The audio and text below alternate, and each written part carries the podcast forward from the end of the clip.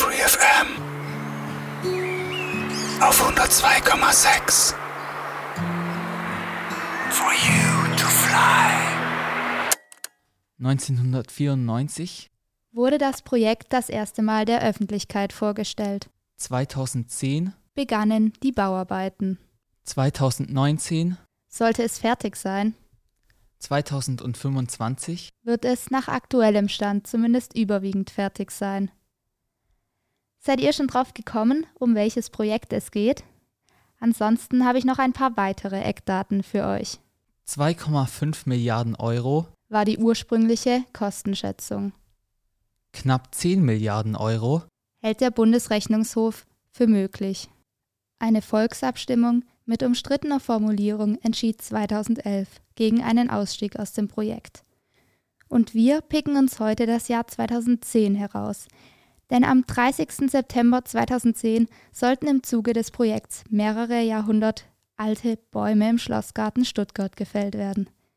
Auf die friedliche Demonstration hat die Polizei mit Pfefferspray, Schlagstöcken und Wasserwerfern reagiert. Und spätestens jetzt dürfte allen klar sein, um welches Projekt es geht. Stuttgart 21 und der Tag, der als Schwarzer Donnerstag in die Geschichte eingegangen ist. Wir wagen heute, zehn Jahre später, einen Rückblick auf dieses Ereignis und haben dafür mit Heike Hensel, Bundestagsabgeordnete der Fraktion Die Linke, gesprochen. Sie war selbst vor Ort. Außerdem mit Herrn Sauerborn vom Aktionsbündnis gegen Stuttgart 21. Guten Morgen, Frau Hensel. Sie sind Bundestagsabgeordnete der Fraktion Die Linke und wir sprechen Sie heute in einem Telefoninterview aus Berlin. Guten Morgen. Herzlichen Dank erstmal, dass Sie sich die Zeit für ein Interview nehmen. Ja, gerne. Beim Schwarzen Donnerstag denken die meisten an den Börsencrash 1929, der dann die Weltwirtschaftskrise ausgelöst hat. Welche Bedeutung hat dieser Begriff denn für Sie? Naja, also wenn man aus Stuttgart kommt, dann äh, dieser Begriff natürlich äh, seit äh, zehn Jahren eine andere Bedeutung bekommen und für mich äh, genauso. Es geht um den brutalen Polizeieinsatz äh, am 30. September 2010 im Stuttgarter Schlossgarten, äh, wo mehr als 400 Menschen verletzt wurden und wo Bilder teilweise um die Welt gingen aufgrund der brutalen Polizeigewalt gegen äh, friedliche Demonstrierende im Schlossgarten in der Auseinandersetzung um das ähm, Bauprojekt Stuttgart 21. Und da ich selbst äh, an dem Tag auch vor Ort war und den ganzen Polizeieinsatz miterlebt habe, wird, ist mir das natürlich ähm, für immer in Erinnerung, wenn ich den Schwarzen Donnerstag höre. Wie haben Sie denn diesen 30. September damals vor Ort erlebt? Können Sie uns ein paar Eindrücke geben? Ja, ich bin auch einem äh, damit, damaligen Alarm der Parkschützer gefolgt, äh, die ja per SMS informiert hatten, wenn äh, mögliche Baumfällungen im Schlossgarten anstehen. Und als ich ähm, gegen 14 Uhr in den äh, Schlossgarten kam, war bereits ähm, ein Wasserwerfereinsatz äh, im vollen Gange. Ich war äh, auf, auf, über diese Szenen eigentlich völlig schockiert und musste mir erstmal einen Überblick verschaffen. Viele Schüler, Schülerinnen, zum Teil schon klatschnass, viele rannten mit tränenden äh, roten Augen äh, zu den Sanitätern aufgrund des äh, enormen Pfefferspray-Einsatzes. Und ähm, ich war relativ schnell, bekam ich auch schon eine Salve von Wasserwerfern ab. Ähm, und habe mit eigenen Augen auch gesehen, wie brutal die Polizei zum Beispiel mit ihrem extrem starken Wasserstrahl direkt auf Menschen zielte. Ähm, also eine Szene, die ging mir nie mehr aus dem Kopf, war eben Demonstrant, der auf, dem, auf einem Baum saß und von der Polizei äh, von diesem Baum geschossen wurde ähm, mit enormem Strahl. Äh, und das, das war schon unfassbar. Und ich versuchte dann, ähm, auch mit, äh, äh, mit, dem, mit Einsatzleitung in Kontakt zu kommen. Das ist eigentlich das Recht und auch die Möglichkeit von Abgeordneten, dass sie sich mit der Polizei in Verbindung setzen, den Einsatzleiter sprechen können, über die Maßnahme informiert werden und so weiter. Das war nicht möglich. Niemand gab mir Auskunft, wo Einsatzleiter sind. Die Polizei war sehr ähm, rüde und äh, man war sofort eigentlich mit im Geschehen, wurde weggestoßen und so weiter. Also das war wirklich unfassbar. Ähm, und da gibt es ja auch viele Augen, andere Augenzeugenberichte. Und das ist bis heute eine, eine große Wunde in Stuttgart, dieser ganze Polizeieinsatz. Ich hatte auch dann mehrfach über Stunden äh, versucht, ähm, beim Polizeipräsidenten durchzukommen ähm, und zu informieren, was da eigentlich passiert.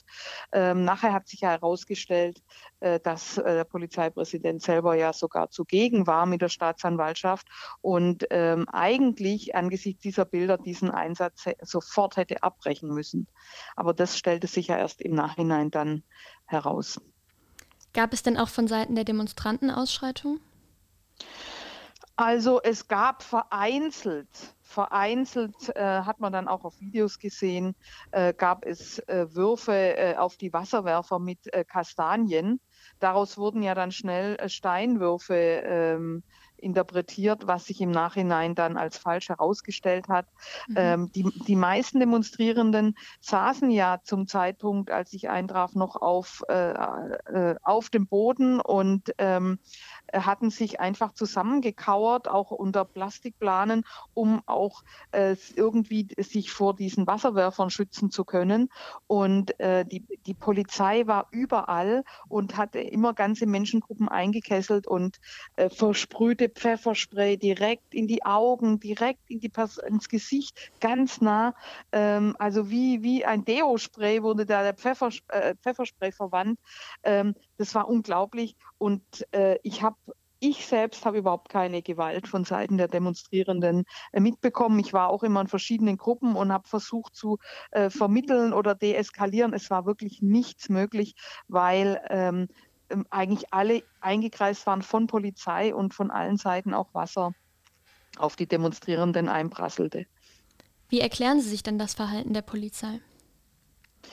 Ich mache dafür ähm, natürlich unabhängig davon, dass es auch Verantwortung und strafrechtliches Verhalten äh, von einzelnen Polizisten gab und auch die Wasserwerferstaffel war, war, hat genaue Anweisungen, was rechtlich möglich ist an Wasserstrahleinsatz und was nicht und direkt auf die Köpfe von Menschen zu zielen, was ja auch zu zahlreichen Verletzungen geführt hat, bis zu dem Verlust des Augenlichts von Dietrich Wagner dessen Bild ja um die Welt ging mit seinen äh, zerstörten Augen. Ähm, also da gibt es einzelne Verantwortlichkeiten, aber ähm, das, das, Ganze war natürlich eine politische Frage äh, und ähm, es ist ja im Nachhinein dann auch bekannt geworden, äh, dass es ähm, eben ein Treffen gab mit, äh, mit dem Ministerpräsidenten, mit dem Landespolizeipräsidenten, mit Innenminister und so weiter und dem Polizeipräsidenten, die diesen Polizeieinsatz ja ausführlich besprochen haben und diese harte Linie vorgegeben haben. Und insofern sitzen die politisch Verantwortlichen eben eben da in der Politik, bei der Staatsanwaltschaft, ähm, bei der Landespolizei, die ähm, gemeinsam diese Linie ja entschieden haben. Und ähm, das Ganze ist eben eine politische Frage gewesen und es gab niemanden, der äh, letztendlich politisch Verantwortung dafür äh, übernommen hat. Und das ist der eigentliche Skandal dieses Einsatzes, der ja dann 2015 vom Verwaltungsgericht Stuttgart ähm, als gesetzeswidrig, als rechtswidrig ähm, verurteilt wurde. Ja, das wäre jetzt eben meine nächste Frage gewesen. Also sind die Verantwortlichen jetzt zehn Jahre nach dem Schwarzen Donnerstag zur Rechenschaft gezogen worden? Gibt es da irgendwelche politischen Konsequenzen? Naja, es gab einzelne Verfahren gegen eben Leiter äh, der Wasserwerferstaffel, die äh, zum Teil eben auch ähm, äh, ganz glimpflich verurteilt wurden. Ähm, glaube ich, zwei auf Bewährung. Ähm, zwei andere wurde gegen Zahlung eines Bußgelds äh, das Verfahren eingestellt. Ähm, es gab ähm, dann vielleicht noch ein oder zwei Polizisten, die wegen ähm, äh, Pfefferspray ähm, zu Geldbußen verurteilt wurden, aber so, ansonsten äh, nichts, bis auf den Polizeipräsidenten, der dann auch äh, verurteilt wurde. Ähm, gab es aber keine weitergehenden äh, Personen, die zur Rechenschaft gezogen wurden. Äh, mir scheint da Polizeipräsident Stumpf, der verurteilt wurde, eher ein Bauernopfer gewesen zu sein, denn alle wussten an diesem Tag, genau über den Charakter des Polizeieinsatzes, über die enorme Gewalt, die zahlreichen Verletzten Bescheid. Ähm, zu jeder Zeit waren alle informiert, Innenministerium, Ministerpräsident, äh, Landespolizeipräsident, Staatsanwaltschaft. Der Staatsanwalt, ähm, Oberstaatsanwalt Häusler war selbst vor Ort mit dem Polizeipräsidenten und hat diesen Einsatz nicht abgebrochen. Und absurd wurde natürlich das Ganze, dass nachher er beauftragt wurde, ähm, die Ermittlungen zu führen. Also wenn diejenigen, die beteiligt sind am Polizeieinsatz, äh, selbst äh, mitverantwortlich sind, dann die Ermittlungen leiten, dann kann man sich ja vorstellen, dass äh, da wenig ähm, ermittelt wird und das Verfahren sehr äh, flach gehalten wird. Das war dann auch so äh, und dass äh, die Personen sich schon gar nicht selbst belasten. Und das ist bis heute eigentlich das große Problem, dass dieser Polizeieinsatz nicht umfassend ähm, aufgeklärt ist. Die politischen Verantwortlichen wurden ja gar nicht zur Rechenschaft gezogen. Auch Ministerin äh, Gönner, der, äh, der Innenminister, die alle äh, Bescheid wussten und die verantwortlich sind, politisch verantwortlich sind für diesen ähm, Polizeieinsatz haben null Verantwortung übernommen. Im Gegenteil, sie sitzen ja jetzt auch wieder ähm, äh, wie Tanja Gönner in, in hohen Positionen bei der mhm. GTZ. Äh, und das ist der eigentliche Skandal, dass es nur wenige wenige Verfahren gab gegen Polizei, ähm, dass es bis heute zum Beispiel auch keine, wie vielfach gefordert auch aus diesem Polizeieinsatz, äh, Kennzeichnungspflicht der Polizei in Baden-Württemberg gibt. Auch das ist ein Skandal. Das hat auch die äh, rot-grüne Bundes äh, Landesregierung zu verantworten, die sich dafür eigentlich stark gemacht hatte und es dann nicht umgesetzt hat. Also hier fehlen bis heute politische Konsequenzen und es bräuchte eigentlich eine unabhängige Untersuchung. Ähm, einer unabhängigen Staatsanwaltschaft, einer unabhängigen, eines unabhängigen Untersuchungsausschusses, der sich mit diesem ganzen Polizeieinsatz noch einmal beschäftigt. Ja, dann schauen wir doch mal in den Stuttgarter Schlossgarten im Jahr 2010. Was waren denn die Forderungen der Demonstranten? Es ging zu diesem Zeitpunkt ja ganz konkret um eine Fläche im Schlossgarten, die, äh, die Baum, äh, also Bäume, die gefällt werden sollten, um ein Technikzentrum zu erstellen.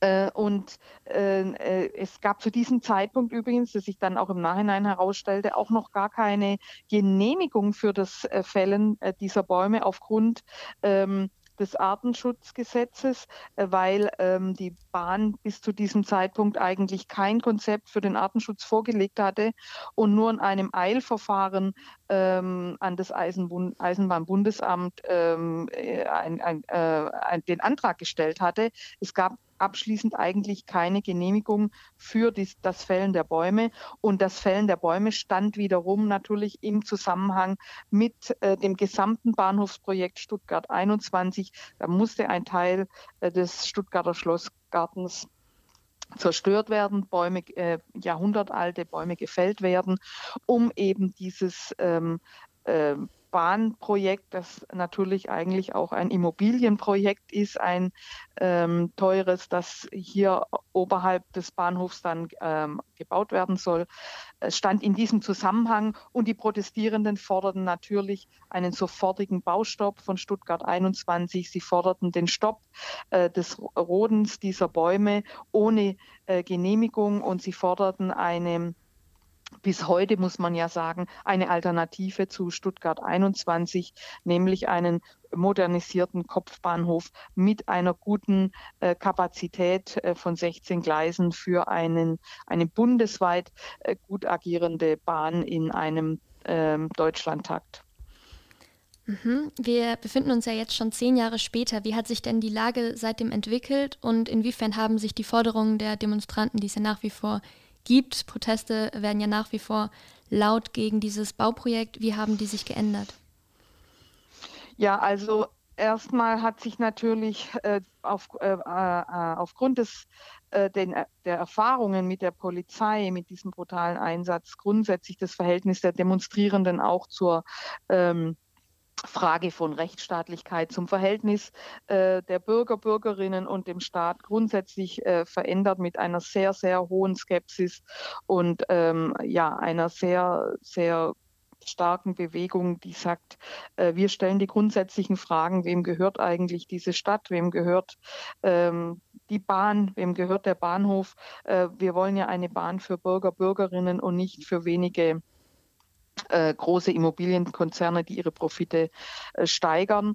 Äh, und diese, ähm, diese Forderungen, dass der Bahnhof erhalten bleiben muss, dass wir eine gut ausgebaute Bahnkapazität benötigen, denn die Kapazitäten werden ja von 16 auf 8 Gleise sozusagen halbiert, äh, mit enormen Schwierigkeiten, sowohl beim Bauen, aber vor allem bei der Explosion der Kosten.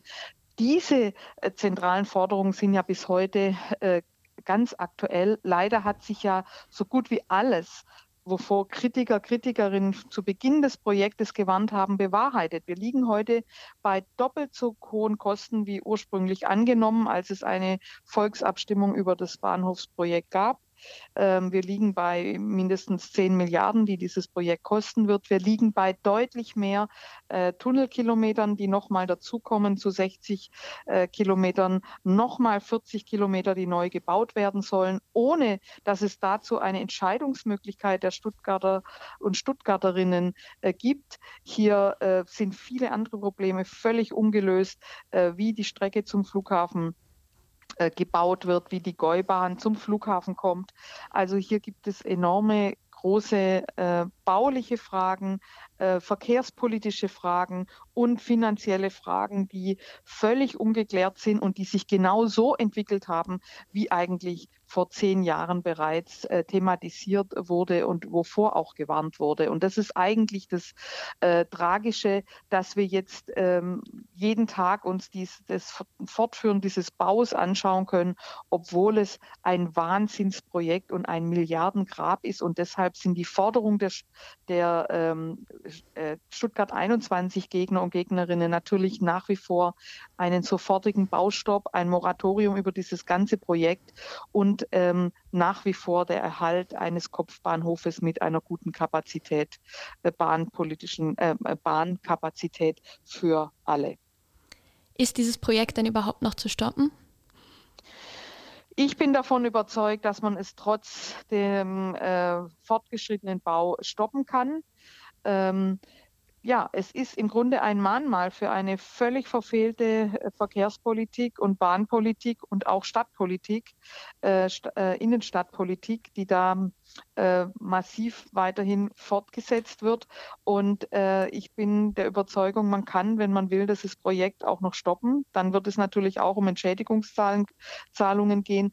Aber es ist nach wie vor wert, eigentlich einen guten Bahnhof in ein, für eine moderne Bahn des 21. Jahrhunderts äh, auszubauen, anstatt dieses Milliardengrab weiter fortzusetzen. Sie haben schon erwähnt vorher, eine mögliche Alternative wäre ein Kopfbahnhof. Können Sie noch mal genauer erläutern, wie Sie sich das vorstellen würden?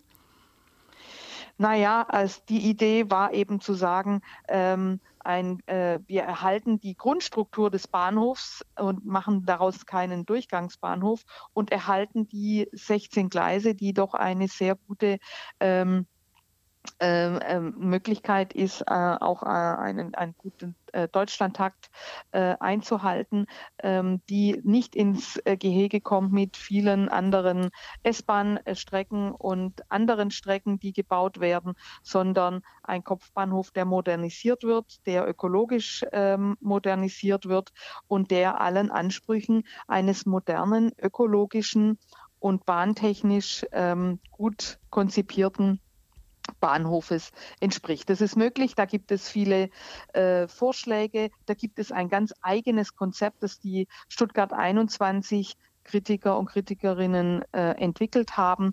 Und es wäre jederzeit möglich, äh, in dieses Projekt einzusteigen. Gut, dann danke ich Ihnen sehr herzlich für diese Eindrücke vom Schwarzen Donnerstag und die Erläuterung der Alternativen. Ja, herzlichen Dank. Alles Gute nach Ulm.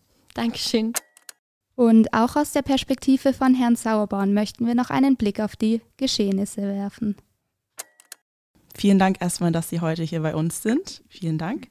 Mhm, ähm, letzte Woche war ja der zehnjährige Jahrestag des sogenannten Schwarzen Donnerstags. Mhm. Und wie haben Sie denn den 30. September vor zehn Jahren erlebt? Ja, das ist eine interessante Geschichte.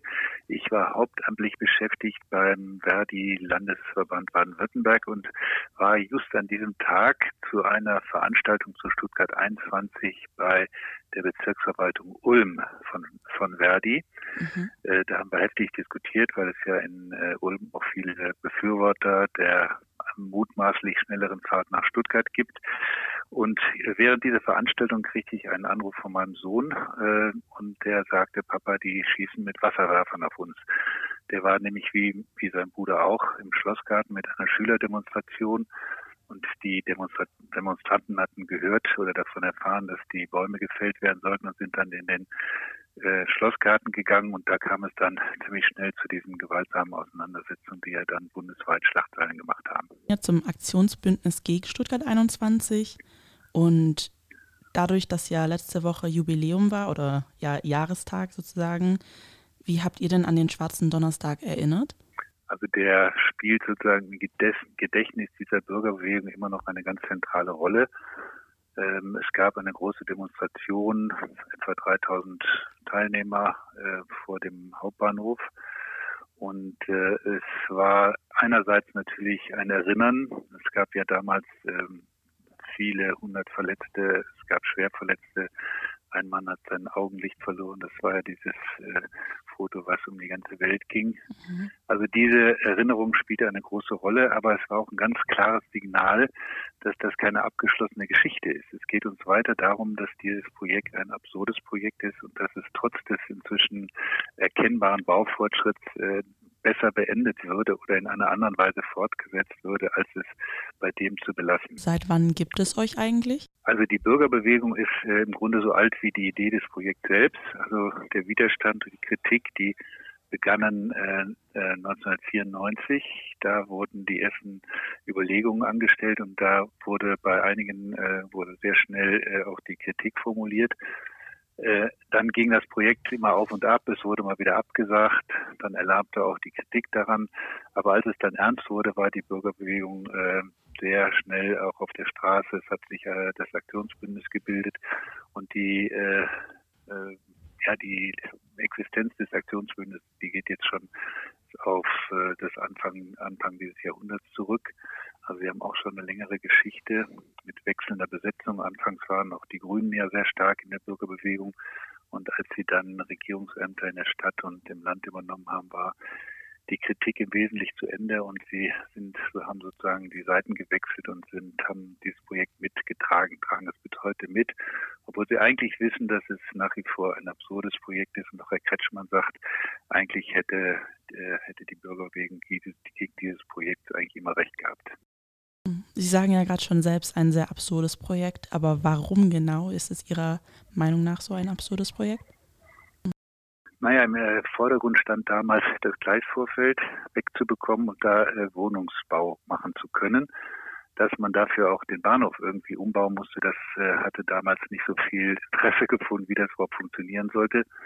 Dann stellte man fest, es ist wenig Platz und aus einem 16-gleisigen Bahnhof, Kopfbahnhof, sollte ein achtgleisiger Durchgangsbahnhof werden. Und alle Experten und inzwischen auch die Politik selbst äh, haben inzwischen begriffen, dass das äh, absolut nicht ausreichend ist, dass das eine Verkleinerung der Kapazität ist, die ins, insbesondere wenn es jetzt um Erhöhung der Kapazitäten des Bahnverkehrs gehen soll, das ist ja das Programm der Bundesregierung, dass das absolut nicht reicht. Und jetzt kommen Ideen, wie man äh, noch Ergänzungsbahnhöfe drüber, drunter oder an der Seite bauen soll, die nochmal Milliarden kosten, die nochmal weitere Tunnel erfordern würde. An dem Beispiel zeigt sich schon eigentlich die ganze Absurdität des Projekts. Dann kommt noch das Thema äh, Brandschutz dazu. Mhm. Wir gehen davon aus, es gibt auch äh, sachkundige Gutachten, die sagen, der Brandschutz ist absolut defizitär. Das wird so ähnlich ausgehen wie beim Berliner BER wo am Ende, als schon fast fertig war, man sagte, ja, so geht das eigentlich gar nicht mit Brandschutz und dann nochmal äh, praktisch alles nochmal neu machen müsste. Das würde bei Stuttgart bedeuten, dass man eine bei dem größten Tunnel einen Rettungstunnel noch bauen müsste. Der fehlt nämlich da und das würde auch wieder weitere Milliarden kosten, auch wieder weitere Verzögerungen äh, mit sich bringen. Also es gibt viele Hinweise darauf, dass das einfach von vornherein eine Fehlplanung war und jede weitere äh, jeder weitere Euro, jede weitere Milliarde Euro, die man da reinsteckt, eigentlich verlorenes Geld ist und man schleunigst sich äh, um Umstiegsmöglichkeiten kümmern sollte. Mhm. Und was waren eigentlich eure ursprünglichen Forderungen? Naja, das war von Anfang an die Kritik an dem Projekt.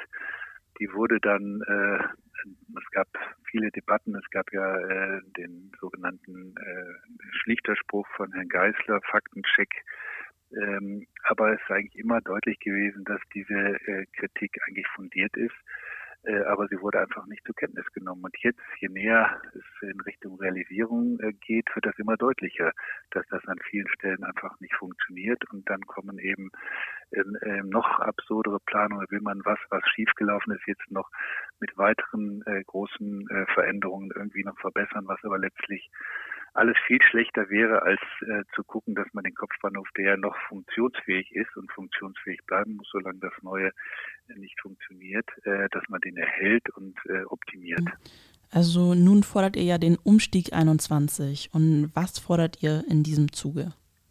Also Umstiegs, die Philosophie dieser, äh, dieses Vorschlags ist, dass man nicht äh, sozusagen alles wieder zurückbauen und nochmal neu anfangen sollte, sondern dass man auf dem jeweiligen Stand der Projektentwicklung äh, gucken muss, was kann man daraus am besten machen. Und da gibt es, äh, gab es schon immer Vorschläge, die mussten sich natürlich im Laufe der Zeit auch immer an den Stand äh, der, der Bauentwicklung anpassen. Derzeit haben wir ein großes Gutachten vergeben an zwei Coburger Professoren. Die sollen äh, die Plausibilität der Idee prüfen, ob man dieses ganze Tunnelsystem und die Baugrube im Bahnhof nicht auch für Güterverkehr nutzen kann. Da gibt es äh, sehr interessante äh, äh, technische Möglichkeiten, die in der Schweiz, teilweise auch in Hamburg schon sehr weit gediehen sind, die darauf hinauslaufen, dass man in einem vollautomatisierten äh, System Logistiksystem äh, Güter unter die Erde bringt und dann äh, an zentralen Umschlagstellen der Stadt auf äh, Elektroräder oder umweltverträgliche äh, Fahrzeuge umlädt und dann äh, äh, zu den äh, Endadressaten bringt. Das äh, ist eine ziemlich spektakuläre Idee, aber der Zwischenbericht der Gutachter zeigt, dass das äh, plausibel ist, dass das machbar ist. Und daran arbeiten wir gerade und werden das in den nächsten Wochen äh, auch öffentlich machen. Mhm. Also Sie sagen ja schon in den nächsten Wochen äh, öffentlich machen. Aber wie genau zeigt ihr nach wie vor Präsenz und wie äußert ihr eigentlich diese Forderung? Die, die Bürgerbewegung ist immer sowohl eine argumentierende gewesen mit äh, sachlichen Argumenten, mit viel ähm, Fachwissen bei Ingenieuren, bei Juristen, bei Architekten. Und gleichzeitig war es auch immer eine politische Mobilisierung. Wir haben immer demonstriert, wir haben bei allen Anlässen uns äh, auch geäußert, haben äh, auch spektakuläre Aktionen gemacht. Das war, hat immer, ist immer Hand in Hand gegangen. Und ich glaube, dass vieles von dem, was jetzt sichtbar wird, auch sichtbar wird, weil die Bürgerbewegung immer den Finger in die Wunde gelegt hat. Dann bedanke ich mich schon mal ganz herzlich. Das ja, auch dass Sie sich die Zeit genommen haben, Herr Sauerborn. Ja. Free.